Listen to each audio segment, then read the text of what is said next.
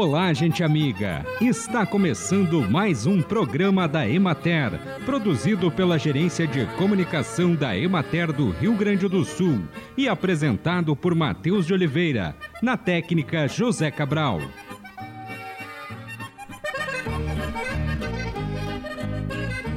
O pimentão é uma das hortaliças mais ricas em vitamina C e, quando maduro, é excelente fonte de vitamina A também é fonte de cálcio, fósforo e ferro, possui poucas calorias, é um fruto originário do sul do México e América Central, pertencente à família das solanáceas, como a batata, o tomate, o giló, a berinjela e as pimentas. O pimentão é uma planta de verão, atualmente produzido também no inverno com o uso de cultivo em estufa. Há três tipos básicos de pimentão quanto ao formato: quadrado, retangular e cônico. Com relação à coloração, os frutos são verde quando imaturos, tornando-se vermelhos, amarelos ou alaranjados quando maduros, dependendo da variedade. Os pimentões roxo e creme formam a exceção deste padrão, pois apresentam esta cor desde o início de sua formação. Os frutos devem apresentar-se limpos, firmes e com casca brilhante, o que indica que estão frescos. Os frutos colhidos muito novos têm cor verde pálida e murcham mais rapidamente. Deve-se dar preferência aos frutos cujos talos foram cortados rentes. Ao escolher os frutos, deve-se manipulá-los com cuidado, sem apertá-los ou quebrá-los, para não danificar os que serão adquiridos por outros consumidores. A proposta da Secretaria da Agricultura, Pecuária, Produção Sustentável e Irrigação de regionalização do calendário de semeadura da soja, dividindo o estado em três regiões, foi aceita pelo Ministério da Agricultura e Pecuária.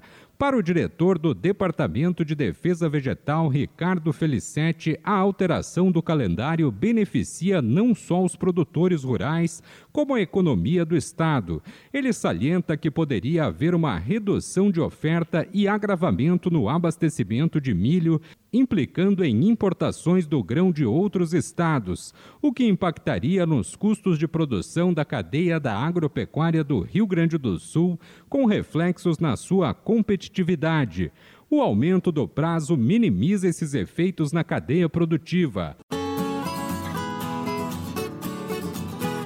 Acompanhe agora o panorama agropecuário. Na região administrativa da Emater de Juí, a cultura da canola apresenta desenvolvimento excelente e as lavouras demonstram alto potencial produtivo. As plantas estão bem desenvolvidas e conseguiram resistir às fortes chuvas e ventos sem apresentar acamamento. Observa-se elevado número de sílicas por planta, bem como quantidade significativa de grãos por sílica os produtores estão satisfeitos com o desempenho atual, que está indicando um aumento na produtividade em comparação com a safra anterior. Na região de Santa Rosa, a maioria das lavouras, 67% delas, encontra-se na fase de formação e enchimento de grãos. 25% estão na fase de maturação e 8% já foram colhidas. A previsão de produtividade média para a região é de 1.784 quilos por hectare, mas as primeiras lavouras já superam essa expectativa, alcançando média de 1.800 quilos por hectare. No entanto, as lavouras mais recentemente colhidas, em 11 e 12 de setembro, apresentaram produtividade média inferior de 1.620 quilos por hectare devido ao acamamento das plantas e às condições de clima chuvoso e úmido, o que contribui para o apodrecimento de parte das sementes das sílicas inferiores. Na região administrativa da Emater de Erechim, a cultura da cevada está em excelente estado de desenvolvimento e está totalmente em fase de floração e formação de grãos. A expectativa de produtividade manteve-se em 3.600 quilos por hectare. Na região de Juí, a cevada continua apresentando desenvolvimento satisfatório, embora tenha ocorrido uma diminuição no seu potencial produtivo. A principal preocupação concentra-se na qualidade dos grãos, visando atender aos requisitos da indústria cervejeira. Para assegurar a qualidade dos grãos, os produtores estão reduzindo o intervalo entre as aplicações de fungicidas.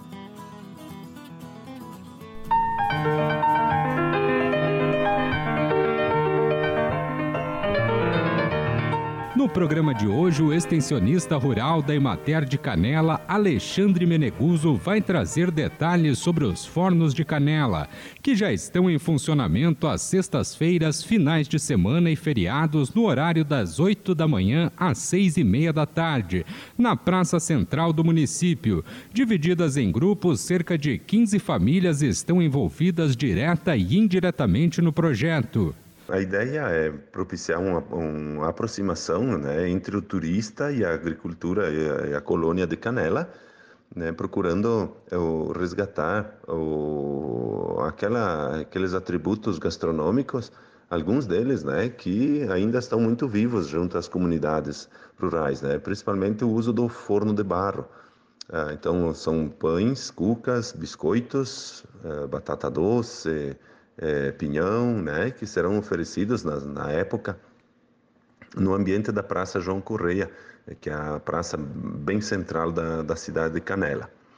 A, a, participação hoje ela se dá por grupos de famílias, né, famílias é, está bem iniciando, né, está iniciando, mas a, as famílias de agricultores que têm produção agropecuária é, podem ir se inscrevendo ao longo do, do, do tempo, né? E formando grupos, grupos eh, com uma quantidade mínima de pessoas para funcionamento.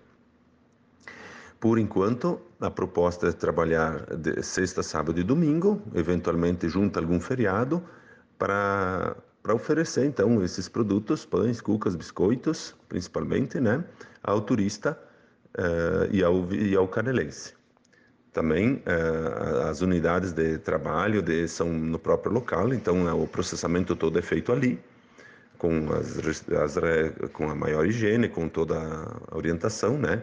Eles receberam curso de boas práticas da Emater e também são constantemente é, super, é, orientados, supervisionados pelas entidades municipais que, que participam do, do projeto Fornos de Canela que seriam então o Escritório Municipal da Imater, o Sindicato dos Trabalhadores Rurais de Canela e também a Prefeitura Municipal uh, de Canela.